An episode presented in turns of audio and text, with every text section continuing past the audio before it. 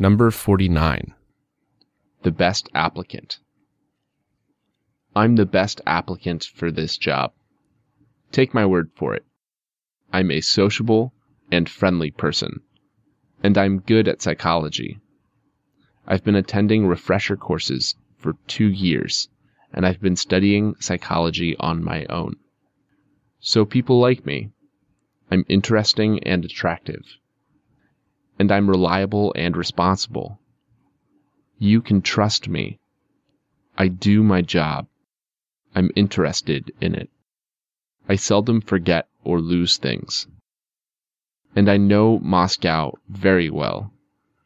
I've been living in Moscow for three months, and I go by metro and by bus every day. And I'm smart.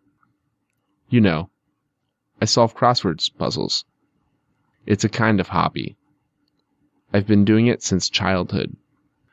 So it's not hard for me to make the right decision in a difficult situation. So, please, stop looking for a good candidate. I'm the best worker. I want to work.